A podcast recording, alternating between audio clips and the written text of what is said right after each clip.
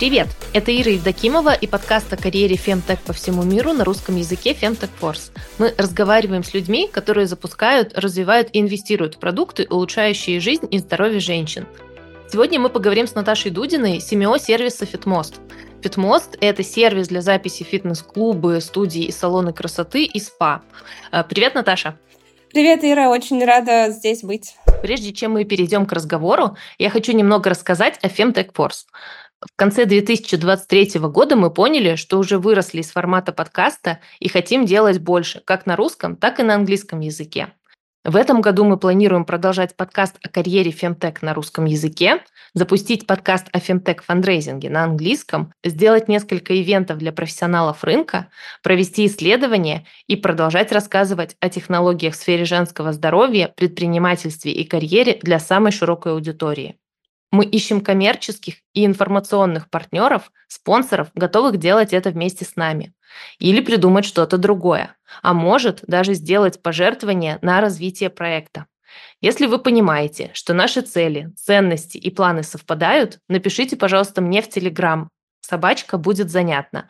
Мой контакт есть еще в описании к этому выпуску. Если вы знаете компанию, с которой у нас будет матч по планам Вайбу, посоветуйте мне ее. Это будет очень кстати. Некоторые эксперты считают, что 2024 год станет годом быстрого развития фемтека. Давайте, и мы поможем этому свершиться. Я тоже очень рада, что мы с тобой встретились, познакомились, и вот записываем подкаст. Наш подкаст, как известно, освещает всякие разные аспекты, э, связанные с технологиями в сфере женского здоровья. И довольно часто, э, говоря о женском здоровье, люди как-то очень узко понимают это, что это связано только с репродуктивными делами, с фертильностью, вот такие вещи. Ну вот сейчас менопаузу кто-то э, научился еще туда включать.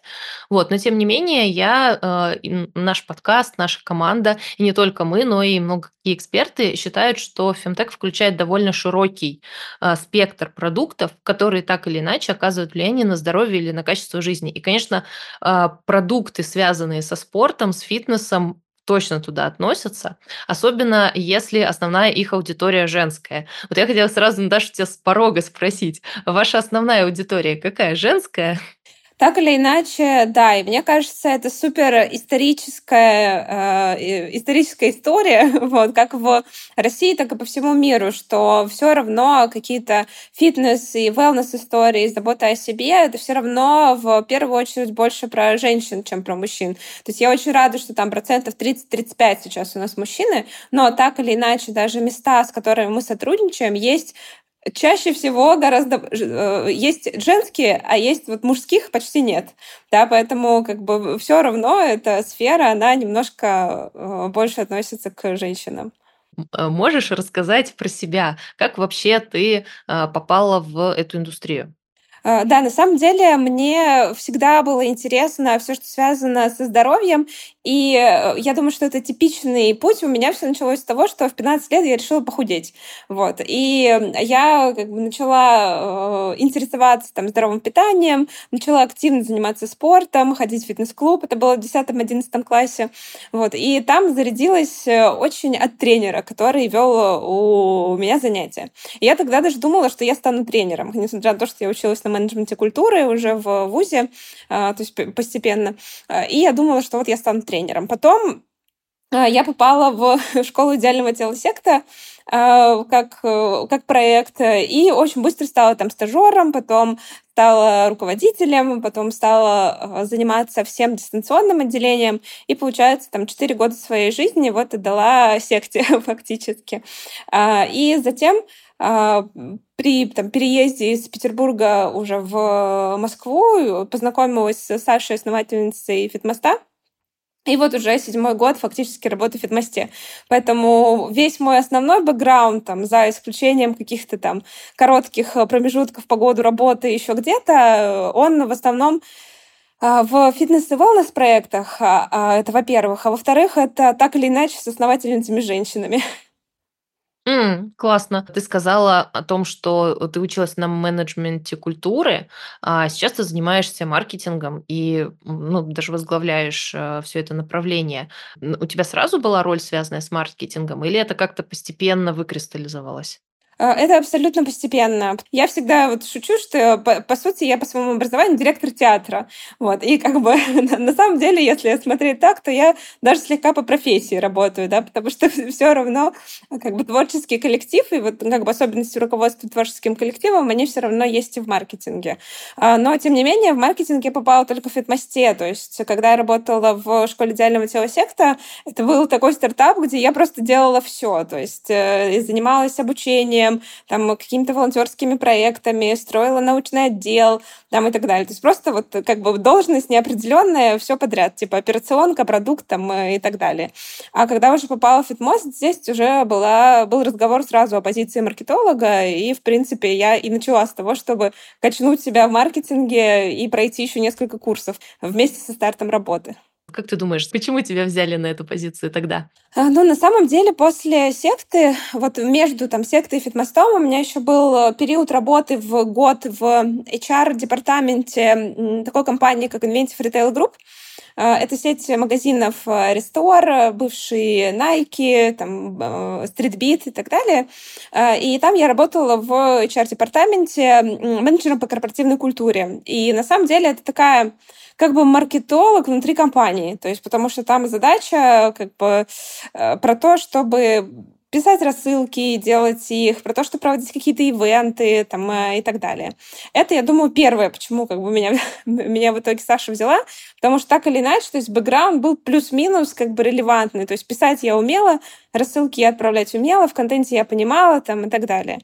А второе, что мне помогло, причем устроиться и в Inventive Retail Group, и на самом деле в Фитмост — это все равно то, что я работала в секте, и это был очень проект на слуху, и, соответственно, то есть Фитмост все равно как проект э, в сфере там wellness и фитнеса и, и э, заботы о себе, да, он так или иначе все равно был по какому-то вайбу сопряжен с сектой, да, потому что секта была не про то, чтобы там жестко худеть э, или как-то там к себе относиться, это все равно был про очень адекватный научный подход к себе, к питанию, спорту и там заботе.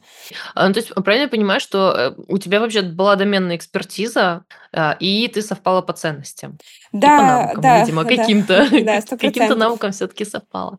А, хорошо. А вот э, в какой момент ты пришла, получается, в Фитмост?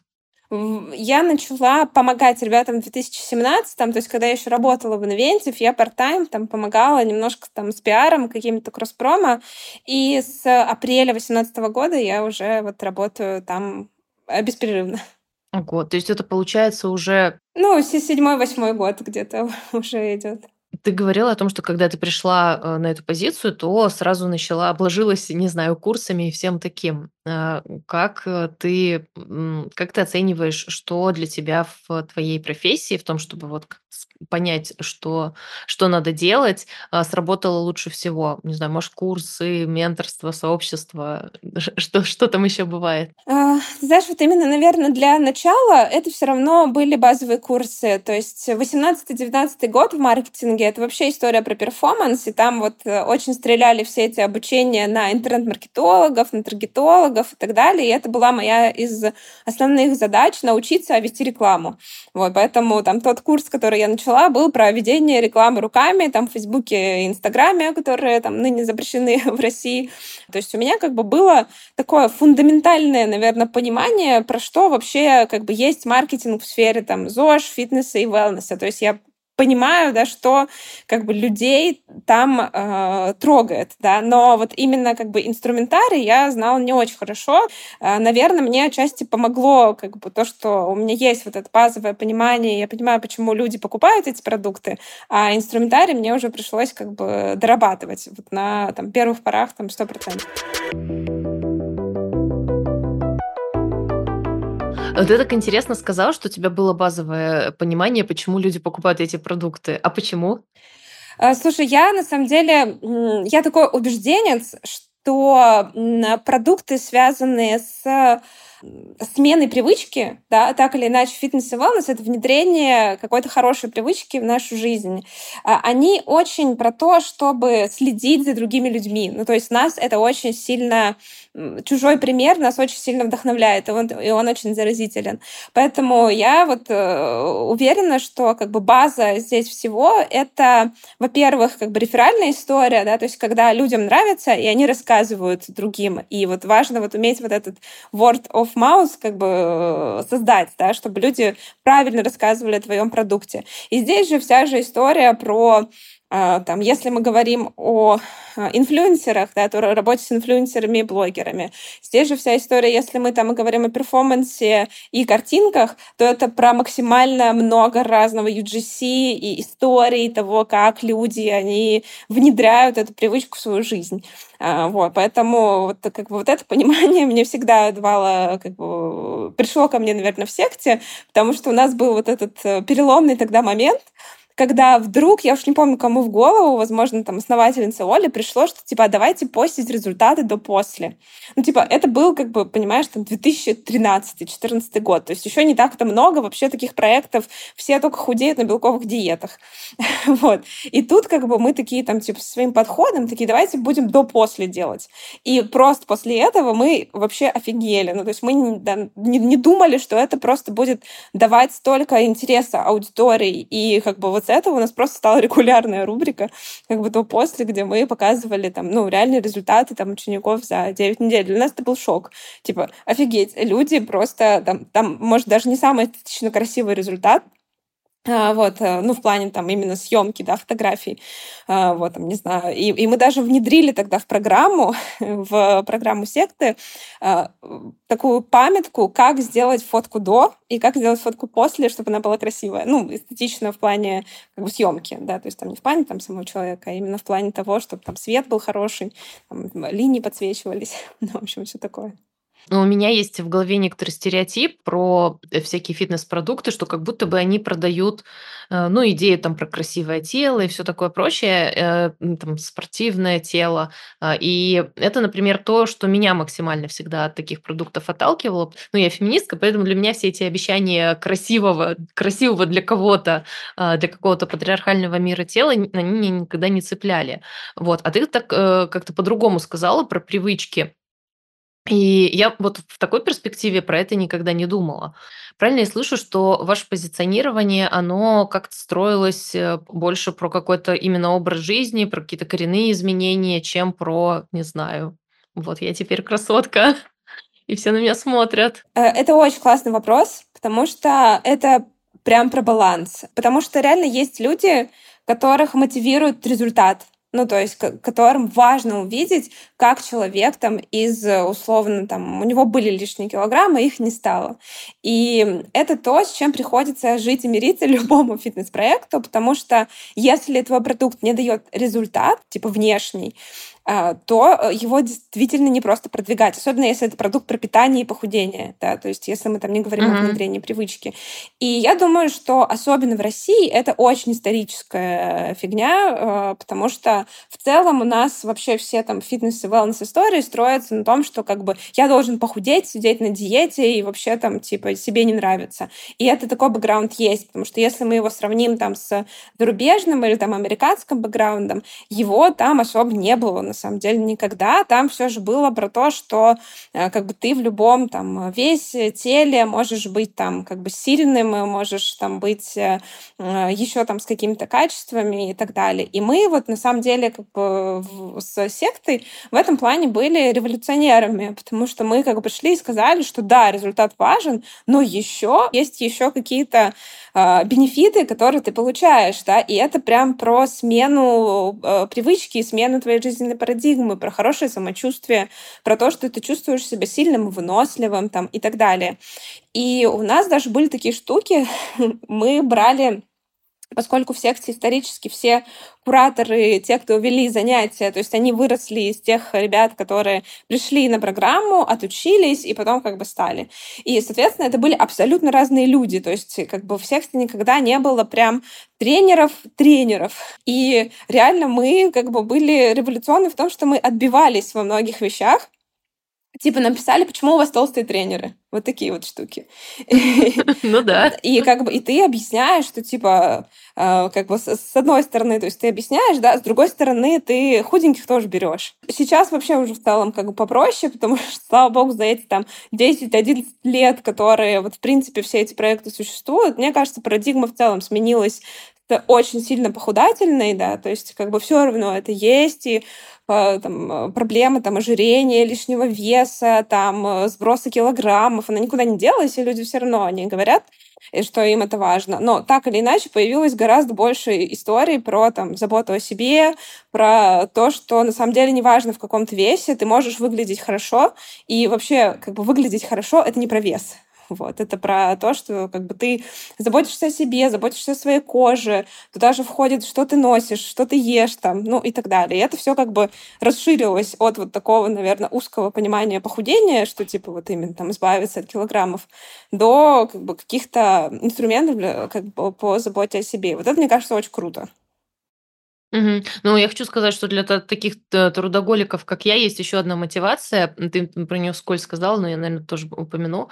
Это ментальное здоровье и продуктивность, потому что все равно, а, спорт, э, это штука, которая очень сильно помогает справляться с какими-то ментальными перегрузками, э, и дает энергию. И как будто бы сейчас этот нарратив тоже появился. И в моем случае это точно единственное, что работает. То есть единственные причины, по которым я могу себя э, уговорить чем-то заниматься, э, ну, помимо того, что когда уже что-то сломалось, да, когда в организме организм уже говорит, все, э, уже как бы дальше так жить нельзя. Это, кстати, тоже мотивация. Э, это ментальное здоровье и возможность продуктивно жить какую-то свою жизнь. Сто процентов. Вообще топик про ментальное здоровье, он стал где-то с 19-20 года из пандемии очень активен, а, но еще его часто относят к зумерам на самом деле. То есть если мы там типа как поколение миллениалов для нас было важно там типа схуднуть, вот, то как бы зумеры, ну, я читала просто несколько исследований именно как бы зарубежных, почему там, какие поколения занимаются спортом, и для э, зумеров на первом месте стоит хорошее ментальное здоровье потому что, то есть для них уже как бы нет вот этой как бы парадигмы, что мне надо, блин, ходить и убивать себя в зале. И еще из прикольных моментов, что это очень влияет на то какие занятия в итоге популярны. Ну, то есть, э, там, если взять там вот этот 17-18 год, то это все было про очень интенсивные тренировки. То есть это прям пик расцвета всяких гонок героев и вот, ну, то есть таких очень хардкорных, там, командных вещей. И там, а если мы возьмем там 20-21, то есть там просто йога выходит на первый план, ментальные практики, медитации, вот. И сейчас как бы это все просто органично смешано, и мне кажется, что это круто, круто. Уже хорошей традицией становится рекомендовать подкасты, которые мне нравятся и которые я слушаю сама или которые делают важные для меня люди. И сегодня я хотела бы порекомендовать вам подкаст Normal Feelings. В нем две подруги, Ника и Инга, каждую неделю встречаются и разговаривают о важных вещах, которые происходят в их жизни.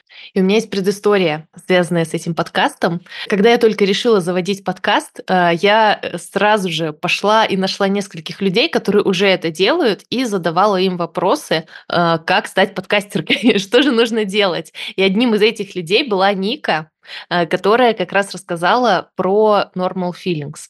А, после этого я послушала подкаст и поняла, что мне очень отзывается идея таким образом поддерживать дружбу. Предыстория подкаста такова, что две подруги, э, Ника, собственно говоря, и Инга, э, живут уже какое-то время в разных странах, и чтобы поддерживать свою дружбу, они каждую неделю встречаются и записывают подкаст, где обсуждают важные вещи для них, э, которые оказываются и также актуальными важными вещами для слушателей, например, меня. С Нового года они запустили уже пятый сезон подкаста, в котором говорят про одну из самых интересных и важных штук, про которые я на самом деле тоже люблю говорить, хотя это и незаметно.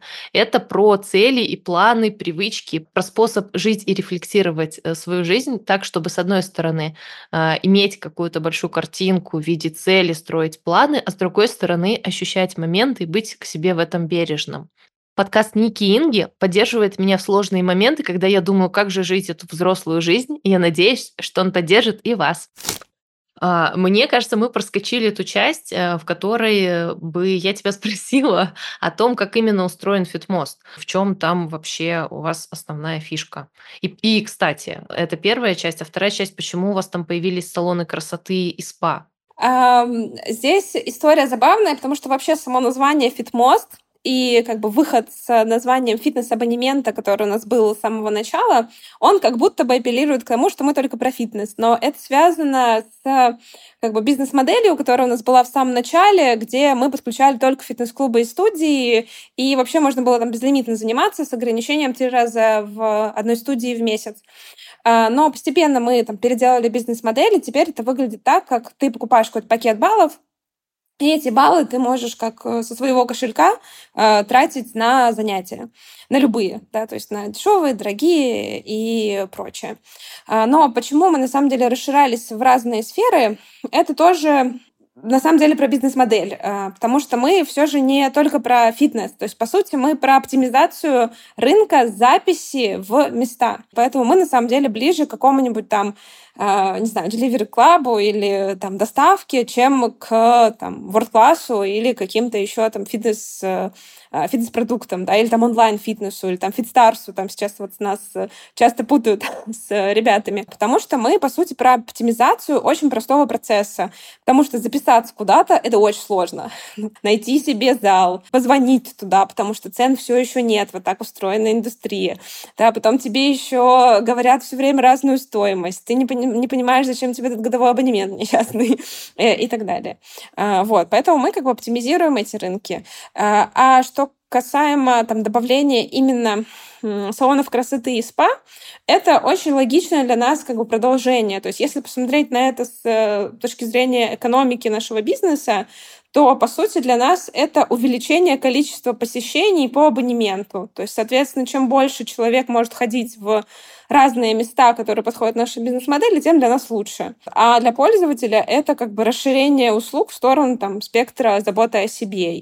Здесь еще вот этот один интересный момент, что мотивация к спорту нелинейна. Ну, то есть она обычно, там, ты вложился такой, типа, три месяца потренил, и потом что-то тебе не очень хочется. Вот. Потом опять как бы приложился... То есть, там только 10% людей регулярно занимаются спортом там вот типа хожу вот просто там 2-3 раза в неделю, это мой образ жизни. 90% людей так не делают. вот, поэтому на самом деле это еще и про как бы разнообразие и про удержание, да, то есть что если ты там сейчас не готов идти заниматься спортом, ты можешь сходить, э, не знаю, на массаж лица, а можешь на стрижку, а можешь на маникюр, вот, а можешь где-нибудь на тайский массаж, и это, ну, и это как бы для пользователей тоже круто, потому что, опять же, абонемент работает по системе баллов и, соответ... и по подписке. Соответственно, если как бы, ты не тратишь баллы там, в текущем периоде, то они у тебя суммируются все время. И потом можешь себе устроить там не знаю, день лавандового спа или еще что-нибудь.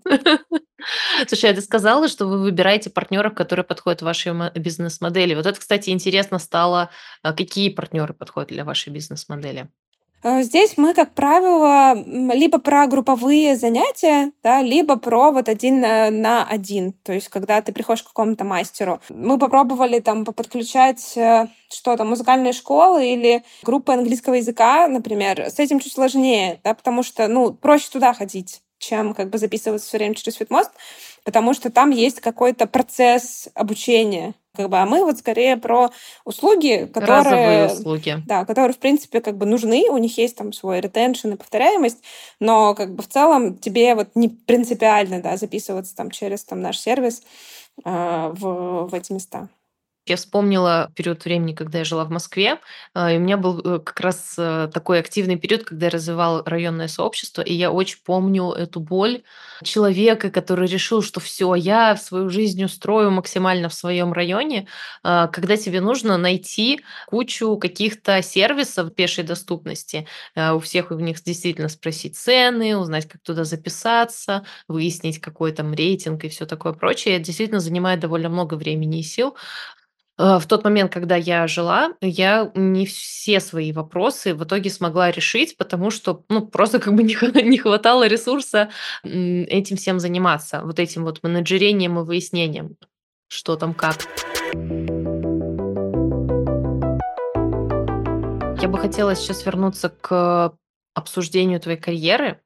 Мы начали уже говорить а, про то, как ты только пришла в Фитмост. Может быть, ты можешь рассказать какие-то вехи про то, а, как дальше ты развивалась как профессионал внутри компании, что ты делала, какие задачи у тебя были в начале, какие задачи у тебя сейчас.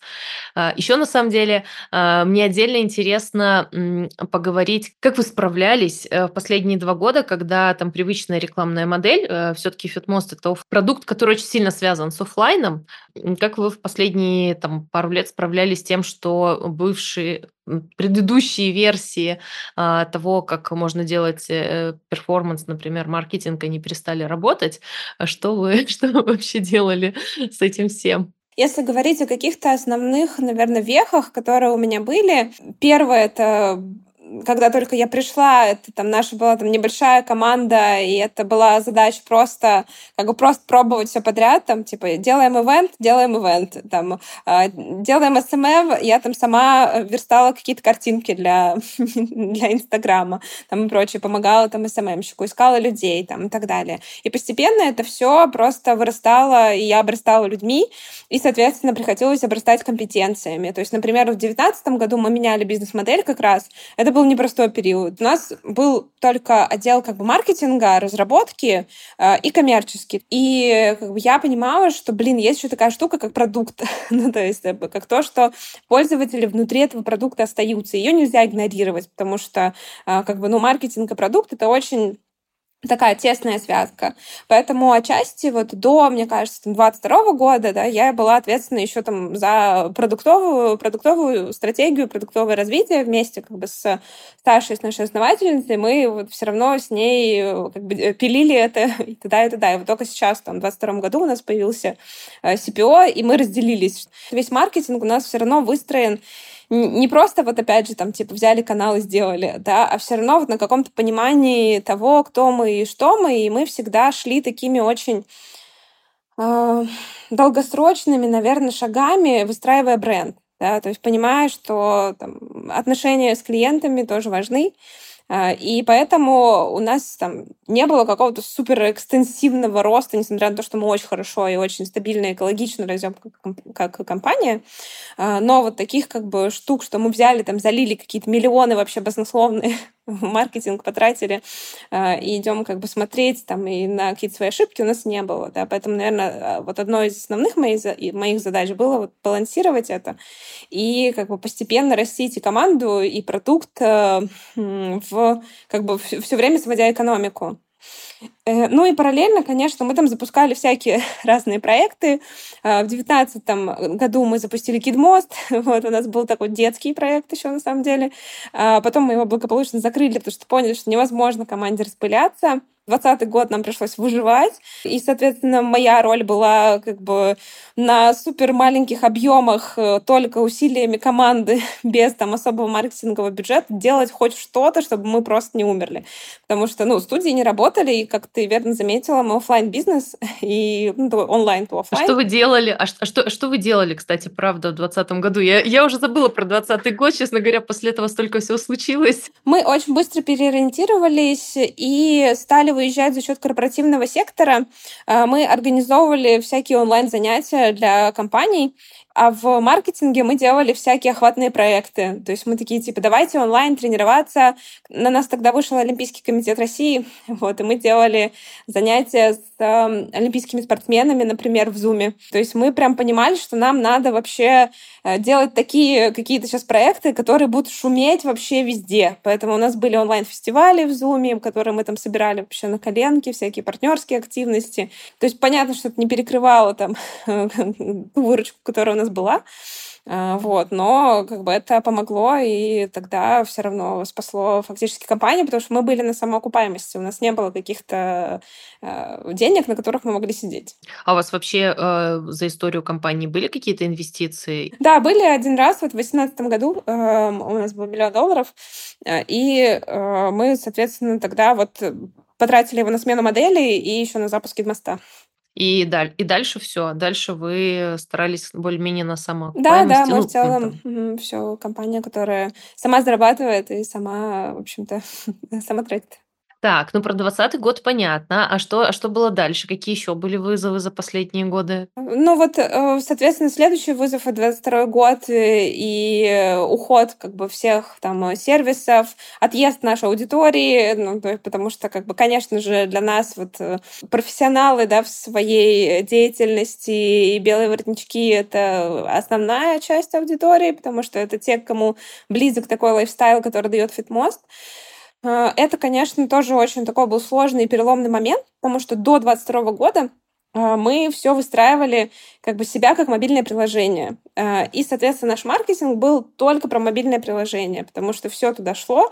И, соответственно, было очень легко там закупать рекламу в Фейсбуке, в Инстаграме, а, и все там прекрасно экономика сходилась, и там большие возможности в аналитике и, и так далее. И просто 22 год сказал нам стоп, и он немножко ну, отбросил нас в прошлое понимание маркетинга, то есть когда у тебя есть сайт, на котором тоже нужно что-то делать, когда тебе нужно буквально думать о том, как еще посеять упоминания о твоем продукте на разных страницах интернета. Но перформанс тебе этого не дает как раз, да, особенно в социальных сетях или там еще где-то.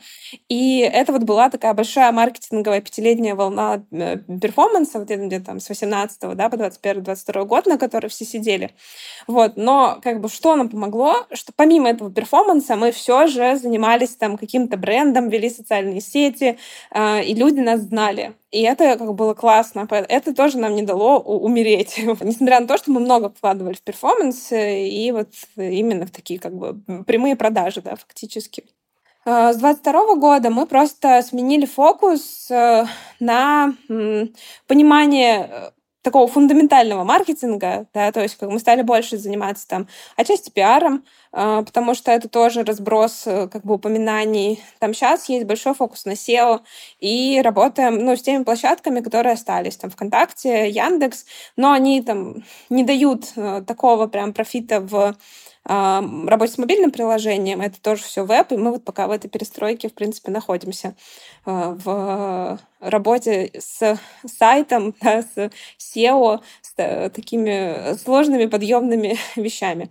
Но весь 22 То есть вы ведете год... на сайт, получается, да? Какие-то каналы, да. То есть, условно, какие каналы оптимизированы больше под веб, мы их ведем на сайт. Какие каналы больше оптимизированы под мобильное приложение? Типа у нас до сих пор остался инфлюенс-маркетинг, он очень большая часть нашего бюджета. Мы стараемся ввести его сразу в приложение, потому что, ну, если ты как бы сидишь в, Инстаграме, ты сидишь с телефона, и тебе гораздо удобнее, ну, как перейти в мобильное приложение, чем идти на сайт, например. В 2022-2023 году, насколько я знаю, многие продукты, которые в России до этого работали, они стали пытаться, ну или их основатели стали пытаться еще делать что-то не только на российском рынке, но и на друг, других рынках. Вы э, делали что-то такое же? А, да, мы запустились в Дубае как сервис LifeMost. У него сейчас другой SEO, который тоже кофаундер э, Фитмоста. И это был тоже очень интересный опыт. Как раз мы в 23 год, э, часть там э, я занималась помощью вывода туда продукта на рынок. А, мы там быстро пивотнулись в э, корпоративный сектор, потому что поняли, что он гораздо более интересный. И сейчас продукт живет, работает в корпоративном секторе как э, организация различных, э, там, в том числе мероприятий, и как приложение для записи в разные места, но как бенефит сотрудника. Вот, потому что Дубай и в целом э, Эмираты — это очень про профессиональную тоже сферу, да, и про перевоз людей туда, и про карьеру, и про всякие такие возможности. Вот, и то есть там гораздо проще, наверное, интереснее выход через работодателя на всех. То есть у вас там такое типа э, ближе к B2B? Да, да, да, так и есть B2B. Угу. А, а ты в этом участвовала, я так понимаю? Э, да, я помогала в запуске э, и в подборе первой команды, а потом поняла, что я просто не могу совмещать. Э, это очень тяжело, на самом деле. Прям до банальных вещей, типа переключения языка. То есть сначала ты говоришь на английском, половина чатов у тебя на английском, потом половина чатов у тебя на русском, и это просто ну, эмоционально достаточно трудно. Я приняла для себя решение, что, наверное, мне вот ближе все же моя построенная там в течение течение семи лет команда. И еще я могу много как бы здесь сделать, не гнаться, хотя я очень как бы, ну, внутри думала, вот, все равно это карьерные амбиции про зарубеж там и так далее. Но я подумала, ладно, хочется немножко пожать плодов. вот. А, ну, ты уже несколько раз говорила про свою команду. А расскажи, из кого у тебя состоит команда? Что у тебя сейчас за отдел? А у меня сейчас чисто отдел маркетинга. Он состоит из, по сути, трех таких э, блоков. Первый — это бренд-блок, то есть там э, ребята, которые занимаются пиаром, э, спецпроектами, партнерствами и вот брендом в целом, там, узнаваемостью бренда, ивентами, например. Второй блок — это перформанс, то есть это как бы второй, по сути, этап после узнаваемости, да, когда мы продаем пользователю наш продукт. Здесь э, ребята, которые занимаются прямой рекламой, и, соответственно, третий блок — это контент. Да, то есть все то, что как бы, обеспечивает, по сути, работу маркетинга, пишет э, письма, пишет тексты, ведет социальные сети. Вот это все три блока, по сути, маркетинга. Ты даже подкаст ведешь, который называется «Начальник тоже человек», который, мне кажется, очень много про лидерство, про управление командой и все такое прочее. Может быть, у тебя есть какие-то открытие про э, как раз лидерство и, про управление, которое ты вот на своем опыте прочувствовала, что там типа, если у тебя команда из трех человек, не знаю, делай так, если команда там из 20 э, человек, э, делай эдак. Я отрефлексировала свой опыт, на самом деле, в секте только недавно и поняла, что мне вообще не нужно его обесценивать, потому что там э, у меня была такая структура. У нас был штат, наверное, почти из 300 человек, которые так или иначе обеспечивали всю и инфраструктуру людей, которые обеспечивали учеников. То есть это были кураторы, стажеры, волонтеры, потому что все это была вот такая вот система, да, где помогающих каких-то специалистов, которые вот постепенно росли внутри компании. И у меня там, ну, непосредственно там была команда, может, человек из 10 тогда. Но как бы мне просто было там 22, 23, Э, и, соответственно, я очень долго этот опыт обесценивала, потому что, ну, там, не знаю, вообще шутила над собой, типа, господи, была директором в секте, вот, ну, типа, ха-ха, смешно. И я как, прям прорабатывала это, на самом деле, там, в том числе на сессиях терапии, что мне этот опыт нельзя обесценивать, что просто вот, ну, у меня так получилось, что когда там мне было немного лет, у меня такой опыт подвернулся, да, и так или иначе, то есть я с ним там в какой-то там на степени справилась, да, и менеджерила этих людей, и часто они были старше меня на 10-15 лет, там, ну и так далее. И, соответственно, поэтому это все мне тоже помогло в фитмосте, да, то есть как бы несмотря на то, что я пришла в фитмост, там сначала была команда там два человека, да, то есть потом с ростом как бы я понимаю, что, ну, на самом деле у меня эти компетенции, они где-то есть, вот, то есть они как бы были, и, в принципе, мне не так сложно, как, наверное, могло бы быть. Когда ты маленькая команда, это все равно больше про семейность. Да, это про то, что вы цените работу друг с другом, потому что вы такие люди. А, соответственно, с ростом, да, и с тем, что там нужно выстраивать процессы, все же эти ценности смещаются в то, что вам нравится работать вместе над этим продуктом. И это разница в подборе, и это разница в как бы, отношениях внутри. Потому что, условно, когда там, команда маленькая, но все равно отношения будут выстраиваться более как бы, общечеловеческие. Да? И здесь ты гораздо больше лидер, такой как бы лидер-человек да, чем ты руководитель. Я пришла к тому, что это просто неизбежно. Ну, то есть так будет, да, потому что очень странно, если у вас а, команда из трех человек, а ты там ведешь себя как руководитель, проводишь кучу каких-то формализованных мероприятий, дейли, ретро и, и прочее, у вас там три человека. Ну, типа, это странно. Вот. Ну, типа, вам проще пойти в бар после там, это если вы а, офлайн работаете. Да, если вы офлайн работаете. Ну, там, или созвониться, или там, не знаю, ну, еще что-то, да, какие-то такие вот, ну, более неформальные, возможно, штучки. А когда все же у тебя уже большая команда, здесь гораздо больше формальных штук, наверное, входит в, в чат, и как бы и больше проговорения, ради чего все это. Да, то есть если вы как бы маленькая команда, то, в принципе, вы улавливаете какие-то энергетику друг друга, вы много времени проводите вместе. Я убеждена, что в целом хорошая работа, она очень зависит от того, сколько вы времени вместе провели там, со своим руководителем или со своей командой. И когда это маленькая команда, это проще. А когда это большая, вот это уже очень сложно, потому что там твоего времени как руководителя на всех не хватает. И ты не можешь угу. со всеми качественно провести как бы такое количество времени, чтобы как бы люди ну, чувствовали в тебе нужную опору и поддержку. Мгм. А как ты перестроила твою, например, работу или свой подход, когда команды стали довольно быстро большими? А, я думаю, у меня стало гораздо больше самоменеджмента. Ну, то есть, если раньше, то есть, когда у меня была небольшая команда, ну, отчасти все строилось на эмоциях, там, на, на дружбе, там, но при этом была и какая-то конфликтность, например, или там агрессивность с моей стороны тоже. А, то есть, ну, не то, что я там всех обзываю там или еще что-то, но все равно, то есть, как бы дать волю эмоциям было легко, потому что ты, как бы, ну, поговоришь потом, ну, вы поплачете вместе, ну, как бы нормально, ну, то есть все равно вы друг друга любите, ну, то есть вот так это было. А когда ты уже там руководитель большой команды, каждое как бы твое лишнее вот э, выпад эмоциональный, да, он все равно считывается по-другому, потому что люди просто не провели с тобой такого количества времени, чтобы знать, что ну, ты просто сейчас человек, и как бы что-то ты вспылила. Вот.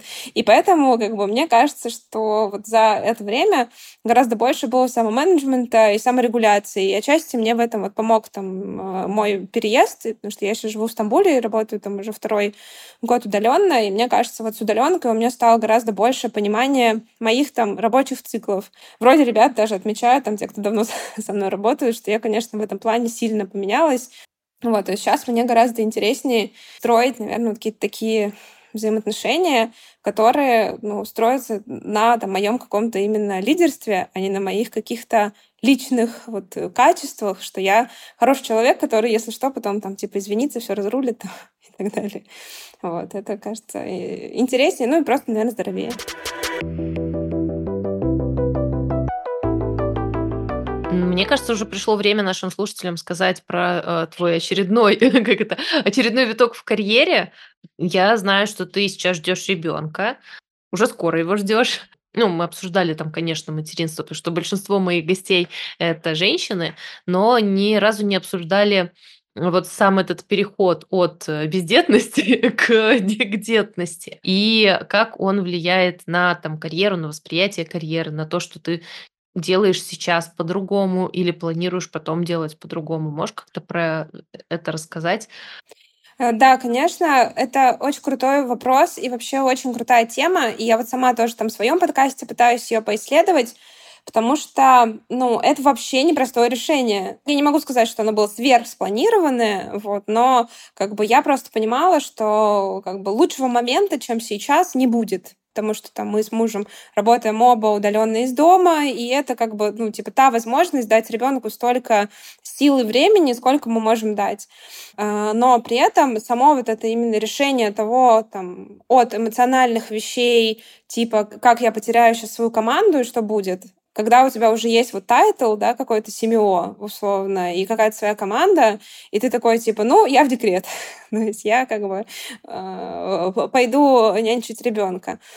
Это очень страшно, особенно если ты всегда был такой как бы hard worker, и если для тебя работа была не самым последним вообще местом в жизни, да, а там, на одном из первых. У меня всегда так было, и я всегда очень много работала. Пообщавшись со многими женщинами, я поняла, что правильного ответа, кажется, нет. И реально там есть те, кто там, через три месяца бегом бегут на работу. А есть те, кто, наоборот, там, принимает решение, что нет, я хочу сейчас дать все своему ребенку, потому что это мой ребенок. И это тоже нормально.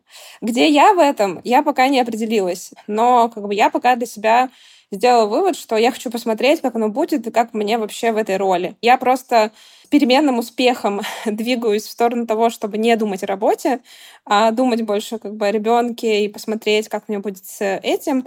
Поэтому я даже отчасти окунулась в какие-то свои проекты, чтобы просто вот не не подсматривать за всеми в чатах, потому что я там не везде вышла, э, а где-то все равно осталась, э, и чтобы просто вот не ну, не создавать себе вот эту нервозную атмосферу, да, когда ты как бы где-то сбоку на это смотришь и не можешь повлиять. Потому что я уверена, ну, какие-то изменения в команде и в компании, они все равно будут. И это очень тяжелый момент вот этого отпускания, особенно если ты контрол-фрик какой-нибудь, как вот я точно знаю, что у меня как бы с контролем есть, есть проблемки, и над этим Особые работаю. отношения. Да, особые отношения, точно.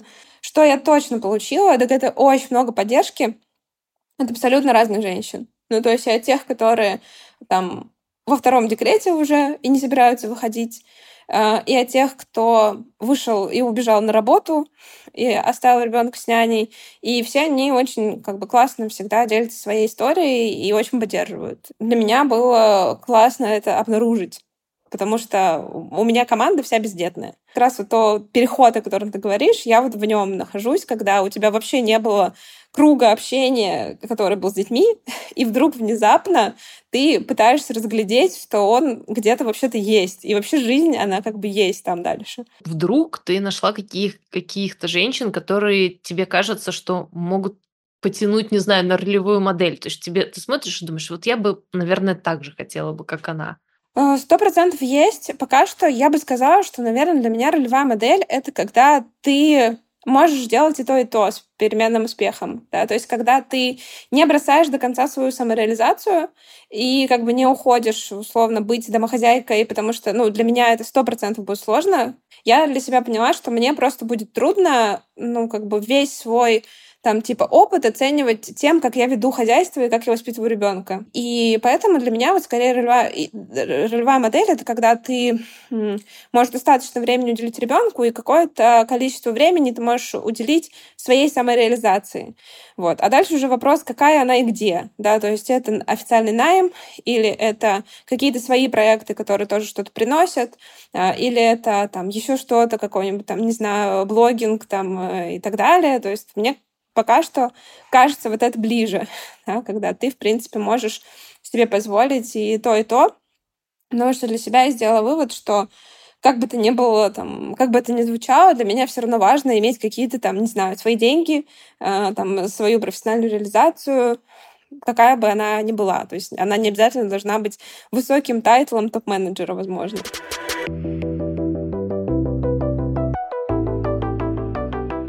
Ну вот у тебя есть телеграм-канал, у тебя есть подкаст, ты ведешь социальные сети, у тебя э, уже был опыт запуска каких-то своих личных проектов без привязки к э, к какому-то найму?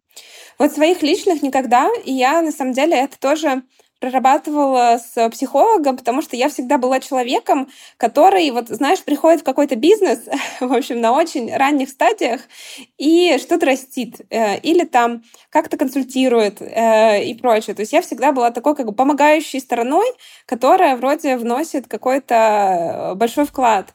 И, и мне всегда казалось, что из меня какой-то вообще никудышный предприниматель, типа, потому что я вот как бы, я вот про какую-то вторую сторону, да, то есть что у меня как будто бы не хватает каких-то качеств, типа про там бежать и рисковать. Вот, что я такая, типа, на низких рисках пришла, значит, э, команду построила, она работает, и все такое. Ну, подожди, работать в стартапе в зарождающемся э, ты оцениваешь как не очень рискованным? Ну, вот, как бы, это вот, у меня было такое мнение просто, да, о том, что, э, как бы, я вот какой-то вот такой человек.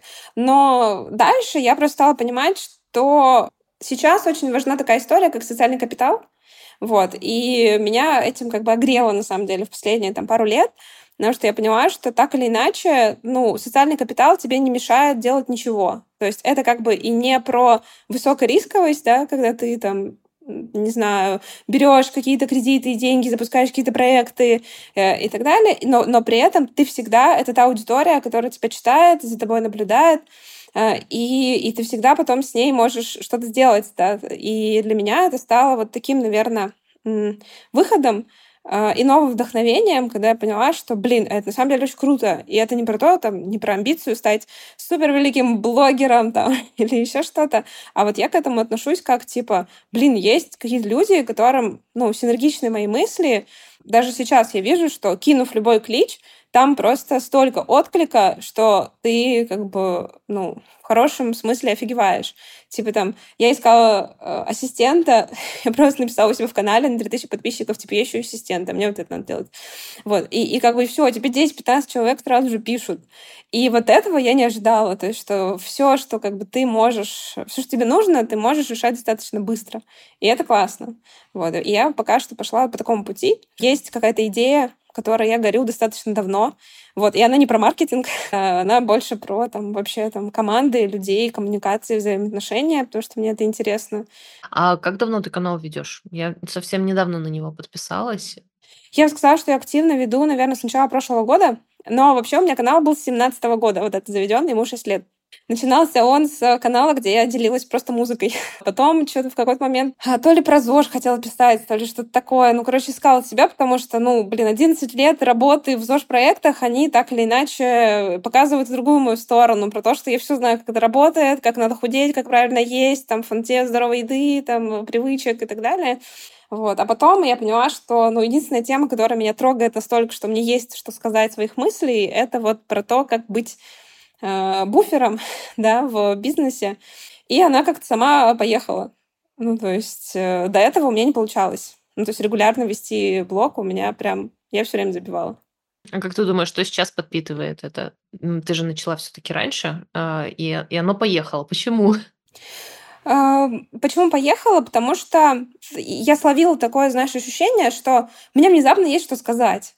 Ну, типа, у меня происходит какая-то ситуация, и я могу это рефлексировать и достаточно написать. Возможно, мне в этом помогла терапия, потому что я третий год в терапии, и, соответственно, я просто стала замечать, что так, есть тема, о которой я говорила с психологом. Так, есть тема, о которой я говорила с подчиненными. Так, есть тема, о которой я еще с кем-то говорила. Вот. И как бы, когда ты повторяешь, то есть у тебя внезапно получается там какой-то так мыслей на нее как бы накапал, и ты такой, так, ну вот, вот это же то, что надо писать. вот, вот это то самое, что надо писать. И, и как бы а, вот так оно поехало. А что подпитывает сейчас? Ну вот я отчасти поэтому запустила подкаст, потому что я поняла, что ну, в декрете нет вот этой ежедневной как бы подпитки в работы, да, то есть когда ты коммуницируешь с людьми, я как бы немного боялась потерять вот этот вайб, что я сейчас начну как бы что-то не то писать в своем канале, а люди меня там читают, потому что потому что я вот практик, как бы я вот, типа, все там какие-то ситуации с практики анализирую. Вот. А, и я поэтому запустила подкаст, потому что я подумала, что я вот буду разговаривать э, там, людьми про то, какие они руководители, про то, какие они лидеры, и это даст какую-то платформу, да, потому что тема Тема, на самом деле, такая очень как бы трогающая, особенно для людей, которые в этой позиции оказались. У меня, на самом деле, такой наверное, последний вопрос. Э, он вообще был не запланирован. Но э, я подумала, что мне это интересно самой для себя на такой вопрос тоже отвечать, поэтому тебе я его тоже задам. Связываешь ли ты свое будущее, профессиональное или личное, с русскоязычным рынком, с русскоязычной средой? Ну, ты знаешь, это хороший вопрос. Э, я пока что осталась в русскоязычной среде. И я просто, когда вот, ну, занималась зарубежным проектом, я поняла, насколько мне тяжело именно в том плане, что это все прям с нуля. А я, как мне казалось, нахожусь в таком сейчас как бы плодотворном э, периоде, то есть там, типа, я решила там сейчас родить ребенка, э, я там э, успешный, вот у меня есть успешный title, там, как бы CMO, есть какой-то бэкграунд и опыт, и вот к своим, там, мне сейчас 31, к этим годам я пришла к тому, что, блин, мне вот хочется немножко пожинать плодов хотя бы там какое-то количество времени, да, то есть э, поехать на том, что я уже сделала. Потому что до этого у меня все было типа рвать, э, забирать, э, делать, много работать. И как бы я поняла, что, ну, кто я такой, чтобы себя, как бы, себя ограничивать в этом, и что в этом нет ничего плохого, возможно, да, то есть в этом есть какие-то новые исследования, структуризация каких-то мыслей. И я пока для себя сделала вот такой вывод. Но я вообще там не исключаю, что, как бы, возможно, дальше, когда у меня будут силы, я пойду в какие-то зарубежные рынки, потому что в целом мне это тоже интересно. Может быть, меня угораздит поработать в какой-нибудь зарубежной компании. В принципе, мое отношение там, к языку, оно всегда было такое, что если я учу английский, я учу его для работы. Ну, то есть у меня... Э, понимаю, э, Единственная понимаю. мотивация была вообще как-то его выучить. И я всю школу учила немецкий и э, английский я стала учить уже там, типа, мне было лет 26, наверное. Вот, и я вообще как бы им не занималась. И, соответственно, как бы мне просто не хочется это терять, поэтому я временно взяла как бы такую паузу, как бы в том числе, наверное, до понимания, как закончатся какие-то внешние события. Я не могу сказать, что я не хочу возвращаться в Россию, потому что я на самом деле все равно хочу и очень скучаю, как, наверное, любой иммигрант. Вот. Но, тем не менее, я и не исключаю, что как бы, возможно, это будет релокация в какую-то другую страну, потому что, ну, Турция, она как временный хаб, пожалуй, окей, но как постоянный я все равно пока не могу сказать, что вот, мне хочется провести здесь весь свой остаток жизни. А, ну, мои знакомые, у которых есть дети, говорят, что в целом родители детей примерно до того, как надо решать вопрос со школой, э, абсолютно свободны в выборе э, локации для ребенка и культуры, в которой он будет расти. Так что э, какое-то количество времени у тебя есть, даже там, если мы сейчас не берем какие-то внешние факторы. Да, я э, согласна. Опять же, то есть, когда вот я забеременела, поняла, типа, блин, ну, сейчас вообще лучший период для каких-то перестановок, возможно, в моей жизни. Что-то нужно с этим э, сделать и потренировать свою возможность, ну, свое принятие, да, каких-то ситуаций, несмотря на то, что все равно там, ну, страшно, куда ты денешься. Мгм. Спасибо тебе большое. А, мне на самом деле было очень интересно поговорить э, про разные части твоего опыта поговорить с тобой как с семьей, поговорить с тобой как э, с будущей мамой и как с человеком, который тоже находится в эмиграции, тоже планирует свое будущее, вот в твоем случае еще и будущее там, своего ребенка, как с человеком, который начал свой медиапроект. В общем, очень, очень много как будто бы было пересечений, которые мне лично были важны и очень интересны. Недавно я поняла, что классные и амбициозные вещи лучше делать в хорошей компании – Поэтому с удовольствием хочу представить вам нашу команду. Людей, которые делают Femtech Force таким, каким вы нас полюбили. Меня зовут Ира Евдокимова. Я ведущая подкаста и создательница Femtech Force. Над подкастом также работает звукорежиссер и саунд-дизайнер Глеб Чевычелов. Пишут новости, придумывают рилсы и карточки в Телеграме, Инстаграме и LinkedIn контент-лидесса Маша Мюллер и редакторки Таня Смирнова и Таня Акимова. За визуальную часть всего отвечает Полина Чепурина, а за партнерство и вакансии в Фемтеке Маша Сковинская. Если мы вам нравимся, поддержите нас на Бусти и Патреоне. Ссылки есть в описании к этому эпизоду. Нам реально пригодится любая сумма. Каждый доллар, евро или 100 рублей для развития в этом году. Это был эпизод Femtech Force с семьей Фитмоста Наташей Дудиной. Спасибо, что слушаете нас. Подписывайтесь на наш канал в Телеграме. Там мы ежедневно публикуем вакансии и новости индустрии. И оставляйте фидбэк на этот выпуск. Всем пока!